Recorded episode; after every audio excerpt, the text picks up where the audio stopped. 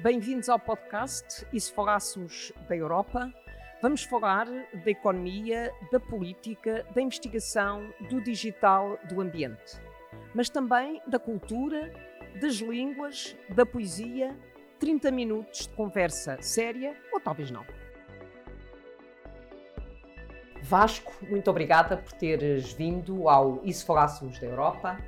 E hoje vamos falar da Europa e da Conferência sobre o Futuro da Europa. Tu és estudante de Relações Internacionais, mas não é nesse, nesse estatuto que eu te convidei a vires a este podcast, foi sobretudo porque tu és um dos uh, 20 embaixadores uh, da Conferência sobre o Futuro da Europa e foste escolhido uh, 20 neste grupo, na prática são 80 embaixadores, tu és um deles.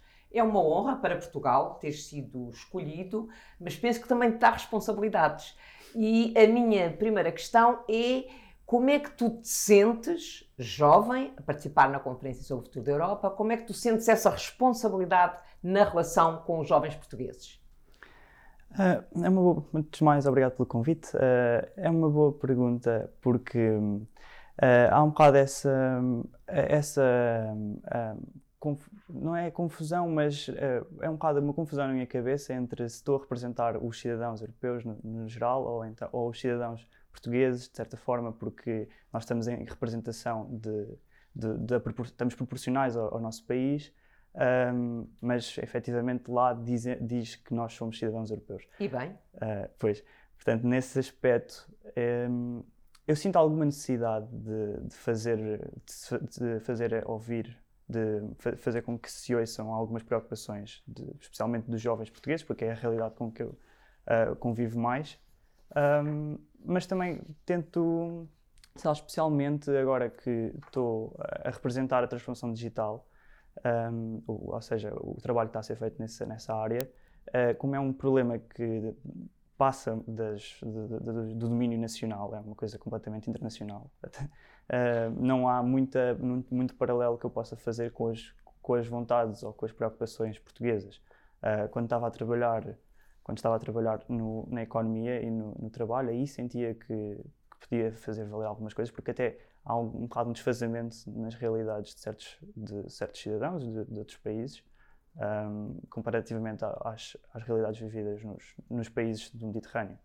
Um, se, podemos dizer, se pudermos dizer que Portugal é um país do Mediterrâneo, mas um eh, tu disseste, quando foste escolhido, e eu tenho aqui exatamente, disseste, sinto maravilhado, realmente acontece-me tudo, estou ansioso por representar os projetos e soluções finais que serão apresentadas aos uh, eurodeputados. Uh, portanto, o processo, há um processo de debate na Conferência sobre o Futuro da Europa, no qual uh, tu participas. Na última uh, reunião da conferência, no último plenário, uh, houve alguma crítica por parte dos jovens de não terem tido tempo suficiente para se pronunciarem sobre os assuntos. Sentes essa crítica ou sentiste que tinhas voz e que tinhas possibilidade de ter voz? Um, houve de facto essa crítica, foi feita essa crítica de uma forma mais generalizada, mas o problema que eu achei mais achei que fosse, que fosse o maior problema, uh, foi o facto de não ter sido uma. a estrutura não ter sido muito centralizada. Ou seja, no sentido em que as experiências foram diferentes para várias pessoas. Na minha experiência, eu consegui pronunciar-me sobre certos temas, mesmo que tenha sido durante uh, muito pouco tempo, um, e depois foi de facto também dada a, possibilidade de pronunciar-me no plenário, na, na reunião, pronto, na, na, fase em que já tinha toda a gente. Uh, mas a nível de. Sabes, quando nós normalmente temos hipótese de intervir no plenário, por sistema temos um minuto para intervir. Sim, sim, sim. Isso, é, nós, deputados muita... europeus. Sim, houve muita gente que não se habituou a isso. Houve muitos, muitos cidadãos que não achavam, achavam que isso era completamente. Uh, não, não, não, dava para, para dizer nada. E, de facto, há uma. É, são realidades diferentes entre, entre um político que está habituado a, intervir, a fazer intervenções de um minuto e uma pessoa que se calhar gagueja durante um minuto e só depois é que consegue começar a intervir. Um, mas mais a nível dos trabalhos, um, dos working groups, os trabalhos mais, mais, pequenos, em grupos de 80, acho que creio que foram grupos de 80 ou de 50, uma coisa mais ou menos desse género. Uh, é esse nível em que as reuniões eram para ser presididas por, uh, por uh, que sejam eurodeputados ou membros da Comissão, membros do Conselho, aí estava um bocado dependente de como o presidente da reunião gerisse a reunião. E aí é que surgiram essas críticas, acho mais, porque houve reuniões onde uh, e à vez toda a gente falava, houve reuniões onde se tinha que dar o nome para uma speaker list e aí lá, as pessoas, os cidadãos sentem mais uh, constrangimento em, em, fazer então essa, essa em tomar a iniciativa e falar e houve, houve sítios onde se calhar a, a discussão não foi tão normalizada, tão regulada e os políticos uh, abafaram, abafaram e, e, tomaram completamente o controle da, da, discussão. E eu achei que isso foi a coisa mais foi o que foi mais estranho porque depois quando chegou ao plenário uh, logo nesse dia e se, se falou sobre as experiências havia pessoas que estavam completamente maravilhadas com a experiência que tinham tido e outras pessoas completamente revoltadas. Eu estava assim no meio, no meio termo porque tive a oportunidade de falar mas era, foi quase só uma apresentação também falei sobre alguns dois temas e, e uma expectativa mas foi só isso foram foi só uma hora, e quais foram duas os temas que falaste? Uh, pronto, como eu não tinha representado, não tinha trabalhado na, na, transformação digital, não estava tão apto para falar sobre o que se tinha desenvolvido.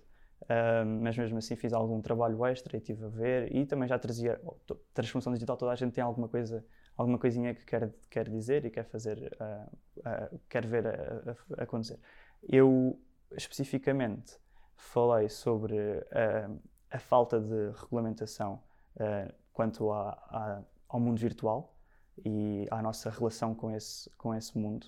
Uh, disse, acho que na altura disse que a política, a vida, a vida política ou a vida, a vida real estava completamente desfasada do, do mundo virtual. Nós temos muitas leis para, mundo, para, para a nossa vida real e o mundo virtual é quase tão complexo ou começa a ser quase tão complexo ou tão forte. Desde tão... logo, os direitos de trabalho nas plataformas. Tudo. Uh... Depois o problema é que o, o tema é super abrangente. Uh, Pode-se falar sobre os direitos de trabalho neste, nesta área, que são completamente desregulados e. Uh, pronto, são, é, um, é, um, trabalho muito incerto. É um trabalho que paga muito bem, por acaso tenho a ideia porque, porque vim dessa área, mas no, no ano estamos lá, no ano a seguir há alguém melhor e pronto, acabou.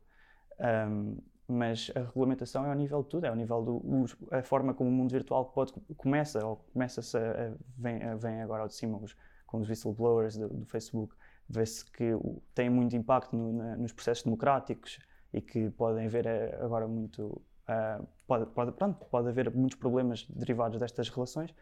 Portanto, isso foi um dos temas. O segundo tema que eu falei uh, foi relativamente à soberania europeia na, na questão digital que eu acho que não existe, e acho que toda a gente partilhou da minha opinião, não é uma opinião nada nova, mas acho que tem que ser feita alguma coisa relativamente a isso, na perspectiva de que, o mundo só vai ficar mais digital do que o que é, e as nossas, os nossos uh, aparelhos são desenvolvidos na Ásia, nossa, o nosso software é desenvolvido na Ásia ou na América. Os componentes? Sim, é, estamos completamente uh, dependentes. Não que não acredito num mundo global, mas a nível de uh, segurança e soberania, em última análise, não é muito uh, seguro. Portanto, foi um bocado nessa onda.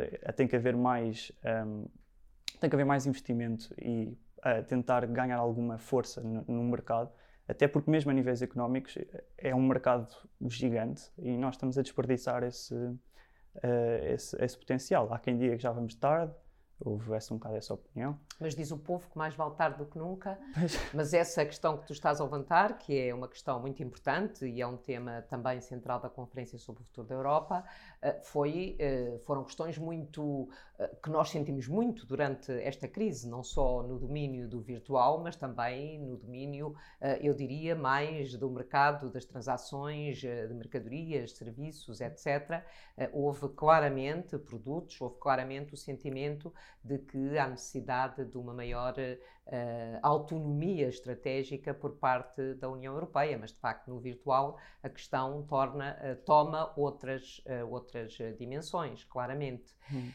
E como é que tu um, te relacionas, ou seja, se tivesses que fazer um convite aos jovens portugueses para participarem mais na conferência sobre o futuro da Europa, se achas que é útil, evidentemente, como é que farias esse convite e como é que achas que era possível os jovens portugueses participarem mais nesse debate sobre o futuro da Europa? Um, há, nós, a, a, conferência está aberta para, para, para, toda a gente.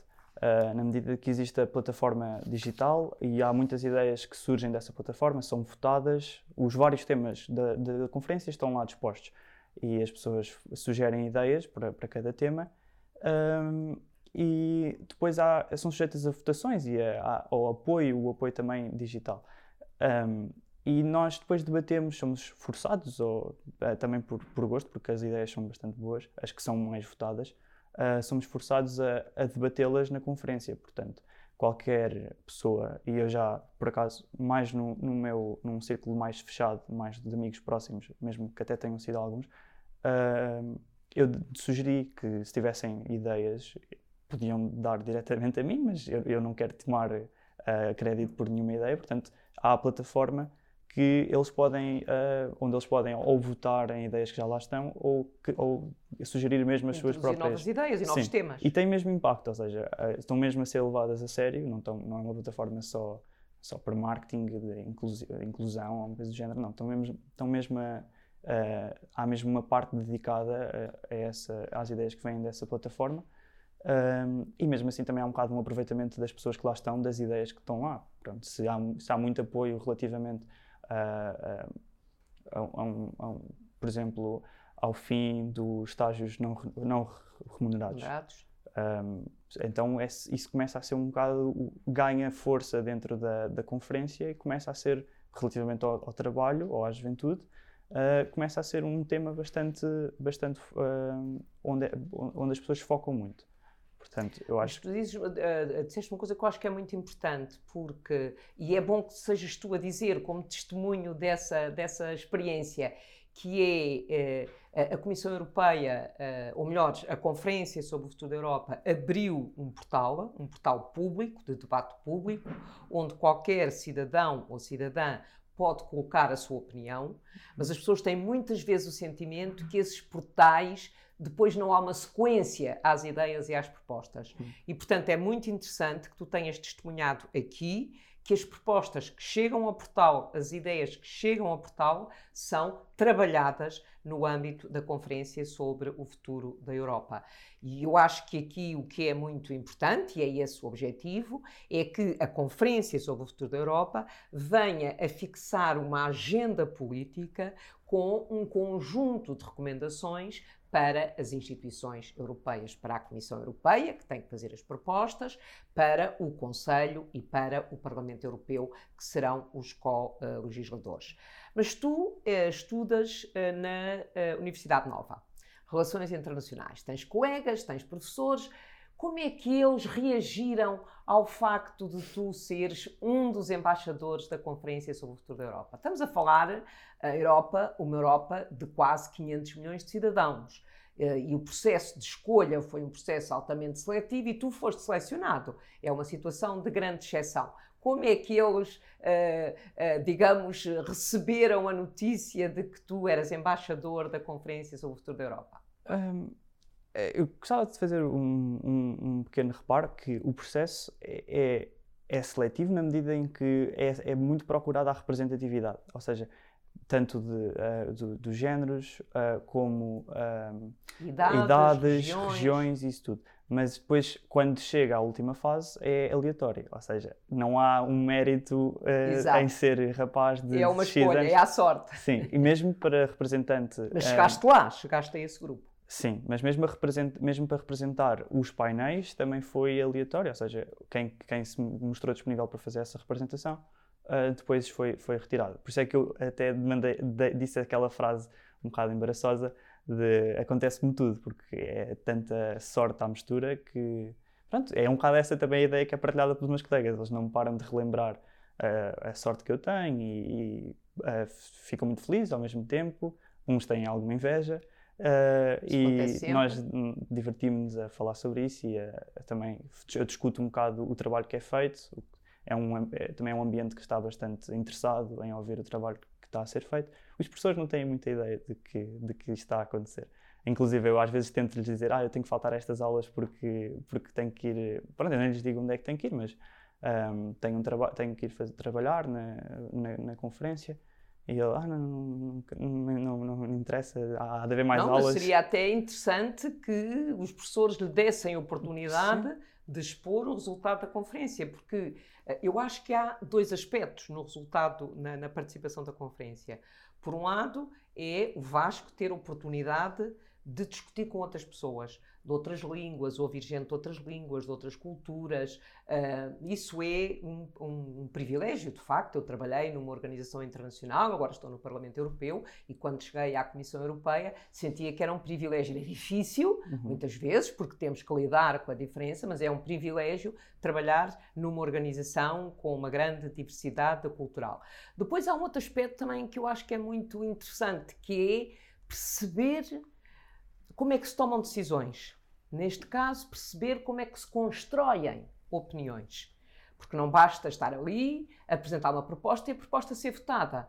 Há uma construção de uh, opiniões. Uh, o Vasco falou no princípio que as pessoas tinham a expectativa de poder falar mais tempo, menos tempo, não estão tão preparadas para falar um minuto, quando lhes é dado um minuto. Eu também, quando tenho que falar um minuto, conto o número de palavras e o número de caracteres para não ultrapassar uhum. o minuto. Mas, como diz, é experiência, também tive que aprender. E, portanto, o participar na Conferência sobre o Futuro da Europa também é uma aprendizagem. E ainda um terceiro elemento é a possibilidade de discutir temas uh, com outras pessoas, discutir temas que nos preocupam, digital, o emprego, o emprego das plataformas, uh, todos estes temas que estão mais virados para o grupo em que está o Vasco, que eu penso que também é interessante e, portanto, seria interessante até que os professores lhe dessem a oportunidade de dar uma aula em que pudesse explicar todos esses processos, porque em relações internacionais é fundamental perceber, diria, estas três dinâmicas. Sim, sim, sim, especialmente por ser, um, uma, ser uma coisa tão nova, ou seja, não, é, não há precedentes, isto não foi feito a nível europeu nunca, ou seja, acho que mesmo tendo nós direito da União Europeia, uh, temos várias disciplinas relacionadas com isto, acho que é interessante também discutir estes processos democráticos que estão, que estão agora a, ser, a acontecer. Mas relativamente ao que disse, é de facto um privilégio estar, eu, uh, estar com pessoas de, de, várias nacionalidades e discutir. Eu realmente já tinha tido um bocado essa experiência, porque, porque já tinha feito Erasmus e já tinha. Um, aliás, foi um programa de Erasmus, mais, mas também já fiz inter, um Interrail. E, e sei de facto o valor que há nessas relações mesmo que sejam curtas, uh, são, são, são bastante importantes. Senti que, ao invés do que aconteceu com os cidadãos, uh, em que esse, essa dinâmica foi mesmo muito importante, eu senti que foi feito muito trabalho fora dos tempos de trabalho. Ou seja, as pessoas uh, conviviam e falavam, e isso influenciava depois o que no dia a seguir já tinham, se calhar, uma perspectiva mais aberta do que de, para, para a discussão. E pronto, os, os eurodeputados e os membros da Comissão e do Conselho já fazem isso uh, no seu dia a dia, mas eu senti que agora houve um bocado uma desconexão entre os cidadãos e os. Uh, e, os, e as instituições. E as instituições, sim, porque uh, essa convivência não existiu, esse tempo extra, extra trabalho já não foi coletivo, já não havia muita comunhão entre, entre, as duas, entre os vários grupos Uh, as pessoas acabaram por se agrupar mais uh, na sua, nos seus pequenos grupos, ou seja, os da comissão com a comissão, o conselho com o conselho. Uh, mesmo os representantes, de, mesmo os representantes dos, do, da juventude ou, ou dos, dos, dos, parlamentos nacionais estavam, ou seja, houve muito essa desconexão e ganhava-se muito com atividades que extra, um bocado extracurriculares, digamos, não é? Sim, sim, sim, mas que inclui, uh, proporcionassem essa inclusão e essa troca de ideias mais informal que eu acho que se faz muito trabalho nessa, pronto, nessa, nesses Vasco, se eu, se eu lhe perguntasse três temas que gostava de ver uh, em cima da mesa, na conferência, e que são temas que preocupam os jovens portugueses. Os estágios não remunerados, remunerados sem dúvida. Eu acho que que fala sem acabar. Uh, eu acho que há mais soluções. Quanto a isso, eu, eu concordo com, com acabar-se com estágios não remunerados. Mas mesmo o emprego jovem, eu acho que, que há muito a ser feito. Pega-se nos exemplos. Está bem que as economias não são iguais, mas, por exemplo, eu, em conversa com uma colega, uh, sei que na, na Alemanha, por, por exemplo, um, os jovens uh, têm, as empresas que contratam jovens estudantes têm, um, têm benefícios fiscais.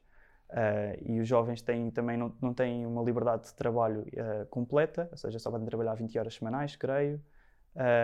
E são, são dinâmicas que têm muito impacto, ou seja, parece, são coisas que parece, parecem irrelevantes, um bocado a nível macroeconómico, mas tem muito impacto isto, as propinas, por acaso Portugal, comparado com alguns países, tem uma, uma posição um bocado privilegiada, mas ainda há posições mais privilegiadas. E são coisas que depois fazem muita diferença no começo do, de uma vida autónoma e em, em Portugal sente-se um bocado essa, essa falta, de que agora primeiro que as pessoas comecem, os jovens comecem a sair de casa uh, com uma vida, pronto, é possível sair, mas com uma vida ba bastante independente, consolidada e capaz de, uh, de, constituir uma família, se calhar passado uns 7 anos ou 8 anos, uh, pronto, é muito complicado em Portugal e eu Portanto, sinto que há muitos... ponto, trabalho. Segundo, tema.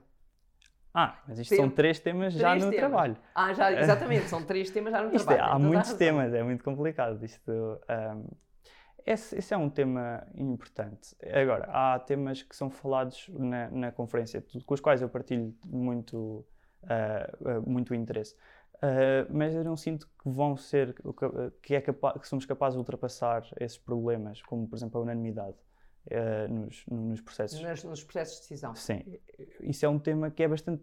É mesmo. Toda é a gente fala sobre importante. isso. Toda a gente fala sobre isso. Toda a gente quer ver isso ultrapassado. Mesmo mesmo pessoas de países que têm se uh, pronto que têm, têm feito com que esta conversa existisse uh, ou seja tenho muitos colegas polacos que, que, são completamente a favor e acham que isto que a unanimidade já não tem lugar numa Europa tão tão tão grande mas eu não sinto que isso mesmo que eu ache que deve-se falar sobre isso porque deve ser feita essa pressão ah, não sei se alguma vez vamos conseguir sair da, da conferência e mudar isso. Isso é uma questão importantíssima, mas hoje em dia, com o Tratado de Lisboa, na chamada cláusula passarela, já pode passar da unanimidade para a maioria. Para uma maioria. Portanto, o próprio tratado já prevê isso. É necessário, como o Vasco está a dizer, é haver vontade política para que isso aconteça. Sim. É evidente que as questões do Estado de Direito têm sido muito digamos, têm colocado, têm trazido essa questão muito para cima da mesa, mas há outras áreas, designadamente em matéria de política externa sim, ou sim. em matéria de, de, impostos, por exemplo, de política fiscal, em que, eh, de facto, era fundamental passar da unanimidade para a maioria. Isso é possível no Tratado de Lisboa. Mas Vasco, gostei muito de falar consigo, é uma grande responsabilidade uh, ser embaixador uh, na conferência sobre o futuro da Europa uh, e espero que seja uma experiência que seja para si positiva e que também pelo menos no meio onde o Vasco está mais, na sua universidade, na sua, uh, nas suas relações pessoais, possa criar uh, a ideia, uh, criar o interesse pelo debate sobre a União Europeia e isso é importante para as pessoas terem a noção de que nós fazemos parte da União Europeia e temos uma palavra a dizer. Muito uhum. obrigada. Muito obrigado.